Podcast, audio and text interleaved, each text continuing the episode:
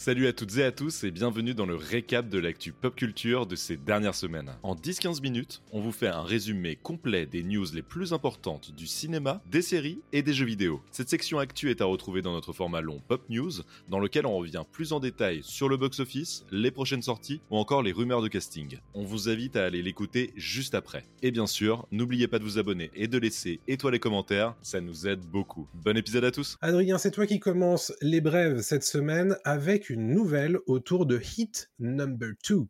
Exactement, Hit Number 2, donc de Michael Mann. Euh, Michael Mann qui a récemment confirmé qu'il travaillait sur un Hit 2, je ne veux pas dire Hit Number 2, hein. euh, Hit 2, euh, le film, et ce serait son prochain film. ce serait en fait adapté du roman Hit 2 qu'il a coécrit avec, co-écrit avec Meg Gardiner et qui a été publié lors du tournage de Ferrari, qui est actuellement en fait le film pour lequel Michael Mann fait de la promo. le livre a été très bien reçu, ce Hit 2, donc qui est une suite euh, littéraire en fait au, mmh film euh, qui a été porté par Al Pacino et euh, Robert De Niro. Et il se murmure que Adam Driver, qui a joué donc dans Ferrari sous la direction de Michael Mann, serait en pourparlers pour incarner le jeune Neil McCauley dans Hit 2. Et pour rappel, c'est Robert De Niro qui tenait le rôle dans le premier film. pour l'instant, il y a des discussions avec Warner Bros qui pourraient voilà produire et, distribuer le, film. Hit 2 en fait sert à la fois de préquel mmh. et de suite au premier film et l'histoire en fait suit les personnages principaux avant et après les événements euh, qu'on a vus dans, dans, le film de, de Michael Mann. Euh, en fait, l'histoire reviendrait d'après, euh, voilà, j'ai pas lu le livre, hein, mais je, je, comment je me suis euh, comment basé sur ce que disait Michael Mann et je me suis renseigné. En fait, l'intrigue permet au lecteur de revenir à Chicago en 1988, ce qui permet de suivre McCulley et son équipe lors de premiers braquages. Et en même temps, on a aussi la carrière de Vincent Hanna au sein du Chicago Police Department. Donc, il y aurait encore cet affrontement entre la police et les truands, donc De Niro et, et Pacino. ça a été un best-seller quand même euh, Hit 2 euh, du New York Times euh, après sa publication en août, donc c'est pas rien quand même, ça a l'air d'être un, très bon bouquin. Et on rappelle que le film original de 95 est devenu un classique du genre policier, si ce n'est l'un des plus grands films de braquage ou l'un des plus grands films de, de, flics et truands de ces dernières années.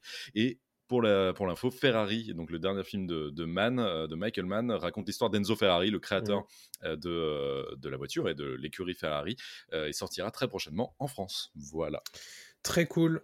Bon, bah écoute, on, va bien voir euh, ce que ça va donner. Petit passage par le jeu vidéo cette semaine, puisqu'on a eu euh, des informations autour, enfin, de l'officialisation de la PS5 Slim. Vous savez qu'à peu près au niveau de la moitié de la durée de vie euh, d'une console de jeu, on a, on va dire, ce qu'on appelle un rafraîchissement. Et ben le voilà, du coup, pour la PlayStation 5, Sony l'a annoncé. Pour novembre aux États-Unis, on attend la date officielle, mais aussi pour la France. Bon, ce qu'il faut le voir, c'est simplement qu'il y a un volume qui est réduit de 30%, donc vraiment, elle s'est très très affinée parce que la PS5 c'est vraiment un tank. Hein. Euh, elle en a besoin. Hein. Ouais ouais. Le, poids de la console a baissé entre 18 et 24% suivant le modèle, puisque pour rappel la PS5 est disponible en deux modèles, une version avec un lecteur de disque Blu-ray HD et une version sans le lecteur de disque. Donc évidemment, il y a deux prix. On rappelle, hein, la PS5 avait commencé par être vendue 500 euros à la base, elle est elle a augmenté son prix, elle est à 550. C'est mm. le cas aussi de la PS5 Slim avec lecteur de disque et 450 pour la version sans lecteur de disque. Donc tout ça c'est pour novembre aux États-Unis. On imagine que ça va être prêt pour la fin d'année hein, pour euh, l'Europe et la France. Donc vous attendez pas à euh, gagner de l'argent en achetant euh, une PS5 Slim. En revanche, voilà, elle sera plus petite, elle sera moins lourde en revanche, si vous voulez la mettre en mode vertical, il faudra acheter un socle qui sera vendu 30 euros séparément, ce qui est un petit peu la douille, on va pas se mentir, pour un morceau de, plastique. Voilà, sachez-le tout simplement. Et pour rappel, on vous conseille plutôt d'acheter la version avec le lecteur de disque plutôt que sans, puisque bah, sinon vous vous privez du marché de l'occasion euh, et, des, euh, des on va des dire des, des Blu-ray aussi, tout simplement. Donc, vous pouvez aussi acheter un lecteur Blu-ray euh, séparé, mais ça vous coûterait quand même 120 euros, donc c'est peut-être pas forcément la peine. Je vous conseille plutôt, moi, le, la, version euh, lecteur de disque. On va parler un petit peu de Microsoft, puisque c'est la grande annonce qu'on attendait. Le rachat d'Activision Blizzard par Microsoft a désormais été autorisé au Royaume-Uni. C'était mmh. la dernière étape, en fait, avant la validation de tout ce dossier, quoi. C'est ça, ça faisait plusieurs mois, voire années qu'on en parlait hein, de, ce rachat. Donc l'autorité britannique de la concurrence, euh, la CMA, a enfin donné son feu vert définitif pour le rachat d'Activision Blizzard par Microsoft. Donc ça y est, Activision Blizzard euh, est désormais dans l'escarcelle de Microsoft. On rappelle qu'Activision Blizzard, c'est notamment l'éditeur du jeu vidéo Call of Duty, donc c'est quand même un énorme morceau dans le mmh domaine du jeu vidéo. Mais Précisons aussi qu'il y avait un refus initial en avril. Et en fait, mmh Microsoft avait soumis une version amendée de son projet euh, de rachat à la CMA fin août. Ça y est, ça a été euh, acté. Donc désormais, tout est bon, tout est vert. Euh, dans cette nouvelle version, Microsoft en fait prévoit de vendre les droits de jeux en ligne d'Activision Blizzard y compris ceux de Call of Duty et de Candy Crush, parce que ça fait aussi partie du mmh package, aux Français Ubisoft. Donc ça, c'est intéressant aussi comme, euh, façon de, distribuer les jeux. Euh, la CMA avait précédemment donné un accord provisoire en septembre, mais avait exprimé certaines préoccupations résiduelles limitées. Apparemment, tout s'est arrangé euh, du côté de la CMA et de Microsoft. Brad, Brad, Smith, le président de Microsoft actuel, a exprimé en fait sa gratitude envers la CMA pour son examen approfondi et sa décision positive. Il a également mentionné que cet accord bénéficierait aux joueurs et à l'industrie du jeu vidéo dans le monde entier. Donc on attend de voir exactement euh, voilà ce que ça va donner du côté de Microsoft. Euh, pour ceux qui s'inquiètent que Call of Duty par exemple ne soit distribué exclusivement mmh. que sur les consoles Microsoft, ce ne sera pas le cas, ça a été précisé, beaucoup de fois. Euh, évidemment, il peut toujours y avoir un revirement de situation, mais il y, a très peu de chances parce que tout ça c'est une histoire de gros sous, mmh rappelons-le. Donc vous pourrez toujours jouer à votre Call of Duty sur PlayStation, mais pour d'autres licences, il y aura peut-être des changements à venir des petites, euh, voilà, petites modifications. En tout cas, c'est intéressant. C'est quand même un énorme euh, changement dans le, dans le milieu du jeu vidéo. Et ça fait des années et des années que ça dure. Hein. Euh, Microsoft avait dû montrer patte blanche de nombreuses fois, ça avait été refusé. Bref, c'était vraiment une bataille de communication à savoir est-ce que ça va réussir ou pas. Visiblement, bon bah ça y est, euh, enfin. on va pouvoir passer à autre chose du côté du jeu vidéo. On va aussi euh, bah, passer peut-être à autre chose du côté de Rick and Morty, puisque potentiellement un film pourrait se faire dans l'univers de la série d'animation. Ouais, c'est Dan Harmon, le créateur de Rick and Morty, qui en fait est chaud, très chaud pour un film basé sur la série, et euh, il est euh, plutôt euh, chaud pour que ce soit Zack Snyder mmh. qui s'en occupe. Zack Snyder, rappelons-le, réalisateur de 300, de Man of Steel, Batman v Superman, etc., etc., Justice League, enfin son Justice League à lui, la Snyder mmh Cut. et en fait, Harmon a révélé que Snyder l'avait approché lui-même pour discuter de la possibilité de réaliser un film Rick and Morty. bon, Harmon, lui, sentait que c'était dit sur le ton de la plaisanterie, mais euh, il précise qu'il aimerait bien voir une Snyder Cut du film Rick and Morty qui durerait 6 heures, dont 3 en noir et blanc. Évidemment, voilà, il rigole là-dessus, mais plus sérieusement, en fait, euh, Dan Harmon, le créateur de Rick and Morty, serait intéressé de, porter la franchise au cinéma, et même s'il n'y a pas encore de scénario, il discuterait actuellement avec Warner Bros. pour euh, porter le film voilà, sur grand écran. Il imagine le film en fait comme une aventure Rick and Morty avec un budget plus conséquent que celui de la série, qui durerait à peu près 90 minutes sans changement dramatique majeur. Euh, il préférait aussi apparemment bosser sur le film pendant que la série est en cours de diffusion. Et mmh euh, il aimerait que euh, la fin potentielle de la série, et que ça concorde avec le film, se coïncide en fait avec le 15e anniversaire du, du personnage de Morty, où on pourrait le voir grandir et devenir indépendant, devenir adulte. Voilà, bon. en prendre et en laisser avec Dan Harmon, parce qu'évidemment, c'est un créateur, je vais utiliser le mot farfelu, euh, voilà, qui a bossé sur Community, qui bosse sur Rick and Morty. Donc voilà, et des fois, il, en dit, euh, il dit, il fait pas mal de blagues là-dessus. Mais euh, je pense qu'il est très chaud quand même pour faire un film et Warner Bros serait sur les rangs pour, pour l'accompagner. Très cool. Alors on va parler aussi toujours de Rick and Morty cette fois de la série animée puisqu'on a un changement de casting vocal, vous savez, parce que Justin Roiland a été écarté de la série, donc on a désormais deux nouveaux acteurs pour incarner Eric et Morty. Exactement. En fait, le truc, c'est que pour ceux qui ne le savent pas, Justin Roiland était le co-créateur de Rick and Morty avec Dan Harmon, et c'est lui qui prêtait sa voix à Rick et à Morty. Donc évidemment très difficile de trouver un remplaçant ou plusieurs remplaçants pour euh, les voix de Rick and Morty. C'est ce qu'ils ont fait, c'est ce que les studios ont décidé de faire en fait euh, pour euh, Rick and Morty.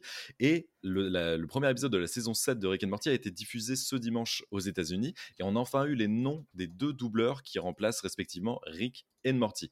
On a Yann Cardoni qui double désormais Rick Sanchez et Harry Belden qui prête sa voix à Morty. Donc c'est plus un seul acteur pour deux voix, c'est désormais un acteur par personnage. Justin Roiland lui aussi doublait d'autres personnages principaux. C'était pas les seules en fait voix qu'ils faisaient. Donc il y a aussi d'autres acteurs qui prêtent leur voix à des personnages bien connus de, de la série. Pour voilà la petite anecdote, le générique d'introduction aussi a été modifié. de, de, mmh Rick and Morty.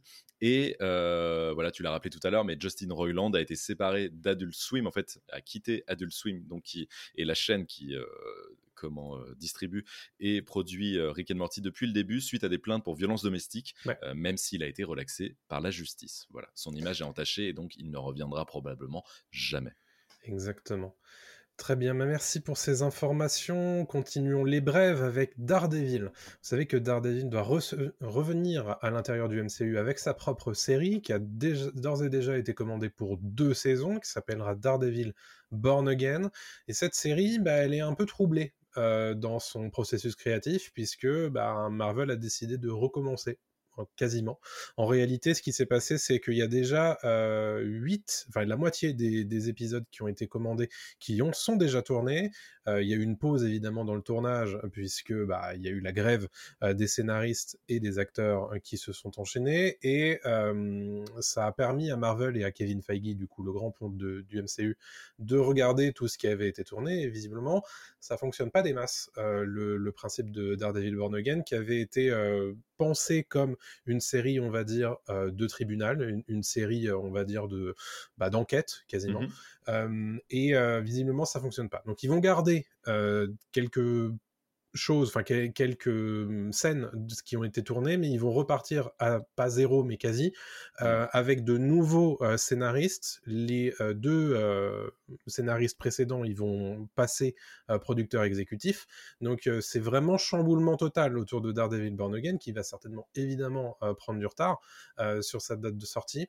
Et donc, donc voilà, c'est pas très très bien engagé du côté de cette série Marvel Studios, ce qui nous permet aussi de euh, vous alerter sur euh, un changement a priori qui va s'opérer du côté de Marvel euh, d'un point de vue télévision et série télé, puisque bah, toute cette période et évidemment les grèves des scénaristes et des acteurs ont permis aussi de remettre un petit peu le débat du scénariste au cœur de, la production de ces séries télé. Ce qu'on le rappelle quand même, hein, les séries télé Marvel, à la base, c'est on les valide, on tourne pas de pilote, on balance 150 millions de dollars là-dedans, et puis on voit ce que ça donne. Si ça marche pas, on fait des reshoots, et puis voilà, bon, ce qui a donné, ce que ça a donné, on en a parlé il y a quelques semaines dans Pop News dans un gros sujet.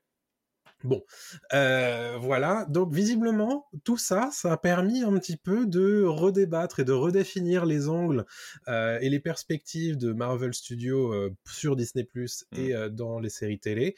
Donc a priori, ils sont en train de revenir plus ou moins à une production plus traditionnelle. Ouais, ils marche arrière un peu, ouais. on peut le dire, ils font marche arrière. Exactement.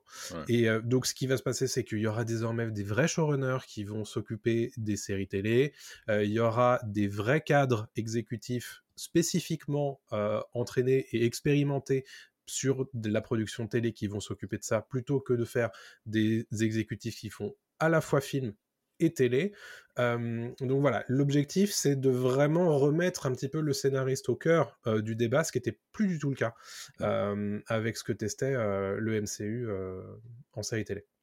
Non, exactement. Euh, on a une question dans le chat intéressante euh, d'Armel qui nous dit Je n'ai pas saisi la différence entre la précédente série Daredevil et la nouvelle en projet. C'est une très bonne question. Rappelons que la première série Daredevil avait été diffusée sur Netflix euh, au mi-temps des années 2010, dans mes souvenirs 2015, 2015 jusqu'à 2018 à peu près. Ça avait donné d'ailleurs un spin-off The Punisher. et puis pour le reste, il y a eu d'autres séries, The Defenders, qui réunissaient voilà, d'autres super-héros comme Luke Cage mmh et Iron Fist, etc. Jessica Jones. La différence, en fait, c'est que ça n'avait pas été produit à l'époque par le MCU. Ce n'était pas une série du MCU. Donc, elle faisait pas partie, en fait, de l'escarcelle de Kevin Feige, dans le sens où elle faisait pas partie de euh, l'univers euh, étendu qui avait été créé et lancé par Iron Man jusqu'à Avengers, etc. Donc, c'était une série sur le côté. On avait des références de temps en temps à des super-héros, mais c'était vraiment à la marge dans cette série Daredevil. Sauf qu'aujourd'hui, ces séries-là ont été vraiment euh, mis au placard, un mmh peu comme ce qui avait été fait sur Star Wars parfois avec des livres euh, à mmh côté. On appelait ça les, les comment euh, l'univers étendu. L'univers étendu, voilà. Euh, donc désormais, en fait, Marvel préfère faire ses propres séries, Marvel Studios, et donc mmh ça donne une nouvelle série qui s'appelle Daredevil Born Again. Malheureusement, comme tu viens de le dire à l'instant, la série ne séduit pas et ils veulent faire quelque chose de plus intéressant et peut-être revenir en fait à ce côté un peu gritty, un peu brut qui était Daredevil de l'époque, qui avait énormément plu aux fans. D'ailleurs, à l'époque, les fans étaient très déçus que la série s'arrête parce que c'était l'une des plus populaires, l'une des séries de super-héros les plus populaires sur la plateforme. Voilà, je sais pas si je me suis bien exprimé, mais en tout cas, pour faire très simple, ce n'est pas du tout les mêmes producteurs, ce n'est pas du tout le même studio en fait qui lance cette série Daredevil. Exactement. C'est vrai qu'il y avait vraiment la branche Netflix, en fait, Marvel Télévision, et en fait, le MCU n'avait pas spécialement de prise sur ces personnages-là. ce qui va se passer aussi, c'est que bah, ce qu'ils ne faisaient pas avant, c'est des pilotes. Donc, ils vont tourner des pilotes, ils vont faire des bibles des séries. Enfin bref, tout ce que Marvel ne faisait pas avant, ils vont revenir là-dessus et ils vont finir par le faire. Donc, bah, c'est plutôt une bonne nouvelle. Nous qui nous plaignons un petit peu de, de la qualité des productions Marvel télé, notamment, je pense que ça ne leur fera pas de mal très clairement. Tant mieux. Mm. Parlons euh, de Matthew Vaughn qui a donné euh, une interview euh, récemment et qui a notamment donné des nouvelles d'un potentiel reboot de Kikas. Oui, bah alors, euh, reboot de Kikas, en fait, euh, Matthew Vaughn, le réalisateur donc de Kikas premier du nom, il n'a pas réalisé Kikas 2, euh, était présent au New York Comic Con cette semaine et il a annoncé qu'un reboot de Kikas, non pas une suite, hein, allait avoir lieu prochainement. donc, on rappelle que le Kikas, c'est l'histoire d'un super-héros adolescent qui fait équipe avec Hit Girl, voilà, qui est une tueuse adolescente elle aussi. si vous n'avez pas vu le film, on vous le plus le premier que le deuxième. Oui.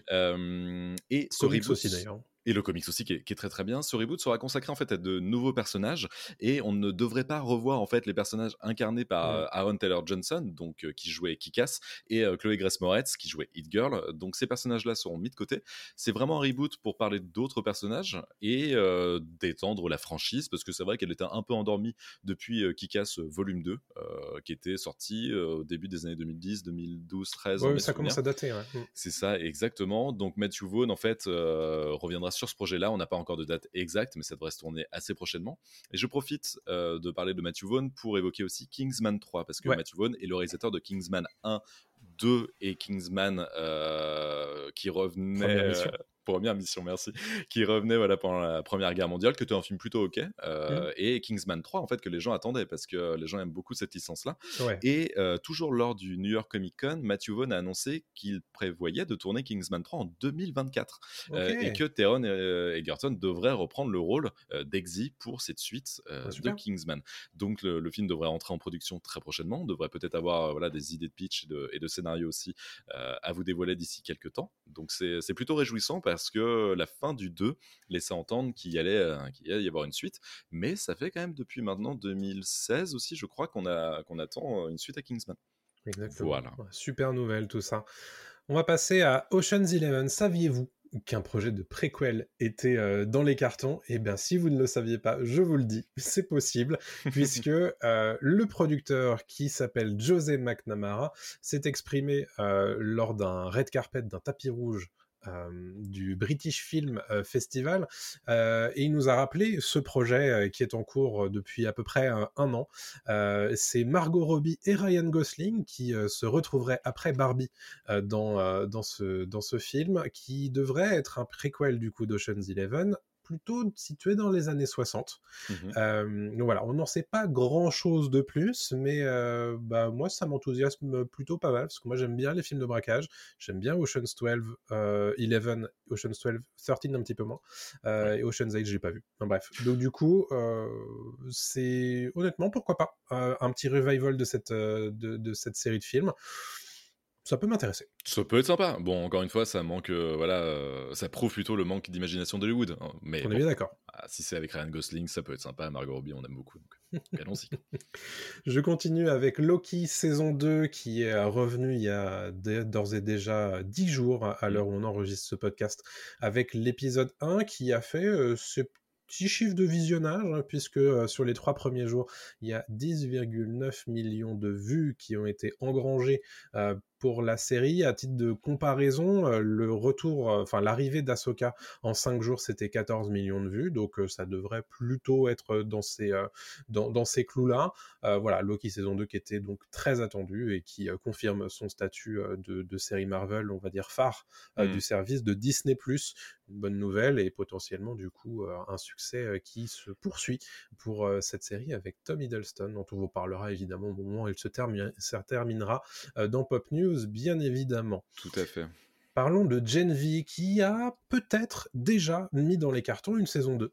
Ouais, alors c'est ce qui se met en mur. Alors Gen on rappelle ce que c'est, c'est une série euh, de super-héros euh, spin-off de The Boys, diffusée sur Prime Video.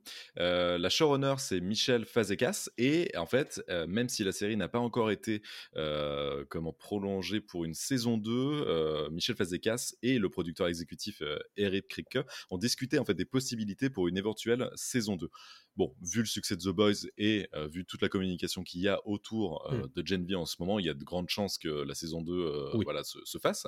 en fait, Gen V raconte l'histoire d'adolescents qui vont dans une école spécialisée pour devenir des super-héros. Si vous voulez, en fait, c'est X-Men en trash clairement, c'est ça. Oui.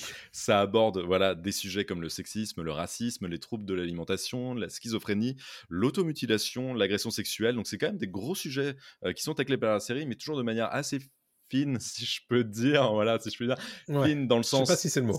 non, mais en tout cas, c'est bien fait. Voilà, c'est plutôt bien fait, c'est plutôt bien amené à chaque fois. Et, euh, et donc, la showrunner Michel Fazekas euh, explique qu'il y a plusieurs saisons qui sont déjà prévues en fait mmh. depuis la création de, de Gen V. Donc, ils ont un plan sur plusieurs années et ça, c'est plutôt, plutôt rassurant. Euh, et de son côté, en fait, Eric Ricke, donc le, producteur exécutif et aussi créateur de The Boys, mmh la série d'origine, a confirmé qu'une salle d'écriture pour la saison 2 existe déjà pour Gen V. Euh, donc voilà, et je terminerai par euh, une déclaration de Vernon Sanders, qui est co-responsable euh, du comment de la, de la télé en fait chez Amazon Studio, qui est optimiste quant à l'avenir de la série. Donc voilà, les feux semblent être au vert. Ça a l'air d'être plutôt engageant voilà, pour une saison 2. En tout cas, nous, à Pop News, on a plutôt bien aimé les premiers, mmh. premiers épisodes. On va vous en, parler en fin d'émission. Mmh. Eh exactement. Donc, restez jusqu'au bout pour savoir et connaître notre avis sur Gen V. Exactement. Ah ben, il y en a une autre de série qui est plutôt euh, sur de bons rails. Euh, c'est euh, The Walking Dead Daryl Dixon, le spin-off de, de, la série qui a été diffusé toujours pas en France, mais aux États-Unis, qui vient de terminer sa diffusion et qui s'est terminé avec un teaser de sa saison 2 qui termine avec un retour assez attendu mmh d'un personnage et une annonce aussi, c'est le titre de cette saison 2. Ce sera The Walking Dead Daryl Dixon, deux points. The Book of Carol. Euh, donc le livre de Carol, un petit peu le livre de Boba Fett, on lui espère quand même d'être plus qualitative que euh, cette série. En tout cas, voilà, euh, un retour, celui de Carol Pelletier dans la série The Walking Dead Daryl Dixon. On ne sait pas exactement comment ils vont gérer ça. Moi, j'ai pas vu les épisodes de Daryl Dixon puisque bah, ça n'est pas disponible en légal en France, donc c'est un peu dommage. Petit coup de Air France au-dessus de l'Atlantique. Voilà, ça marche. J'en suis pas à ce niveau-là quand ah, même, même si la série m'a un petit peu plus hypé que, que certaines autres. Hmm. Les chiffres d'audience sont plutôt bons, hein, d'ailleurs, euh, côté, euh, côté Walking Dead de Dixon. Ils sont meilleurs de mémoire que euh, ceux de Dead City, qui était le spin-off de, de, juin dernier, dont je vous avais parlé déjà dans Pop News. Donc écoutez, voilà, on espère quand même un jour qu'un diffuseur français se mette sur les rangs. Quoi. Alors, je vais rajouter juste deux petites choses là-dessus sur le diffuseur français. En fait, apparemment, il y aurait déjà un doublage français qui serait en cours. Donc, il y a de grandes chances qu'il y ait un diffuseur français si on met des doubleurs français sur, euh, sur le projet. Et deuxième chose, c'est quand même le titre le plus pourri du monde, quand même, The Walking Dead, Daryl Dixon, The Book of Carol. Déjà, les gars, vous pouvez pas faire un truc plus court et mettre le nom de deux personnages dans un seul titre, c'est quand même euh, un peu, un peu. Mais même avec tout ça, j'ai quand même envie de voir la série qui a l'air quand même plutôt sympathique. On va rappeler d'ailleurs qu'à l'époque, ce spin-off était prévu pour être un spin-off sur Daryl et Carol. Oui, c'est vrai. qu'au final, ils avaient pivoté sur Daryl Dixon, puisque Norman Reedus voulait euh, tourner en Europe pour se rapprocher un petit peu de sa famille. Et bah, le Melissa McBride, qui est donc l'interprète de, de, Carol, avait dit que bah, ça l'arrangeait pas trop. Donc elle était restée aux États-Unis. Donc ils avaient pivoté autour de Daryl Dixon. visiblement, euh, tout ça, c'est un petit peu en train de se rejoindre. Euh, dans un crossover. très bien. Et eh bien, la dernière brève de cette semaine, c'est celle autour de HBO Max, qui va peut-être enfin arriver en France. C'est même sûr, en fait, on vous en parle depuis très longtemps et on s'en plaint depuis très longtemps que HBO Max, en fait, ne débarque pas en France. Euh, sauf que là, on a eu la news, en fait, aujourd'hui, voilà, le, 16 octobre, euh, jour où on enregistre, qu'HBO Max va arriver en France au deuxième semestre 2024. Euh, à la base, on rappelle qu'en fait, c'était initialement prévu pour 2023, mais le report, le lancement, en fait, a été reporté en raison des fusions des groupes Warner Bros. et, Discovery. la plateforme de, série, de streaming a été renommée Max. Donc on dit HBO Max, c'est pour voilà, vous donner un petit peu le truc, mais ça s'appelle vraiment plus que Max mmh maintenant. Warner Bros. Discovery en fait lancera Max dans 22 pays européens à partir du printemps 2024. Ce sera d'abord lancé dans des pays nordiques et ibériques, les Pays-Bas et l'Europe centrale et orientale. Pour la France et la Belgique, le lancement est prévu pour le deuxième semestre 2024 possiblement la fin de l'été ou à l'automne, donc d'ici un an. Voilà, il va falloir patienter encore un an avant de découvrir mmh. Max. Et on le rappelle, euh, en attendant, les programmes en fait du studio Warner et de HBO sont disponibles via le Pass Warner sur Prime Video. Donc vous êtes en fait obligé d'être abonné à Prime Video, plus de rajouter euh, un petit abonnement Warner pour avoir euh, exactement ces 10 euros pour obtenir les, les, films et séries qui sont disponibles sur, sur Max aux États-Unis. Voilà. Donc un nouvel abonnement en plus, voilà, vous serez ravis évidemment de l'apprendre. Tout ça, on commence à être habitué, bien entendu. Merci pour toutes ces brèves. Merci voilà à toi. pour euh, bah, la, fin. Bah, C'était déjà un joli tour des brèves, l'air de rien. Hein, Il y avait beaucoup de choses à dire. ouais. Et voilà, c'est fini pour le récap. Pour ne rien rater des dernières actus pop culture, il vous suffit simplement de nous suivre sur les réseaux sociaux. On est sur TikTok, Twitter, Instagram, Facebook et on est aussi présent sur YouTube et Dailymotion. On vous dit à très bientôt. Salut tout le monde.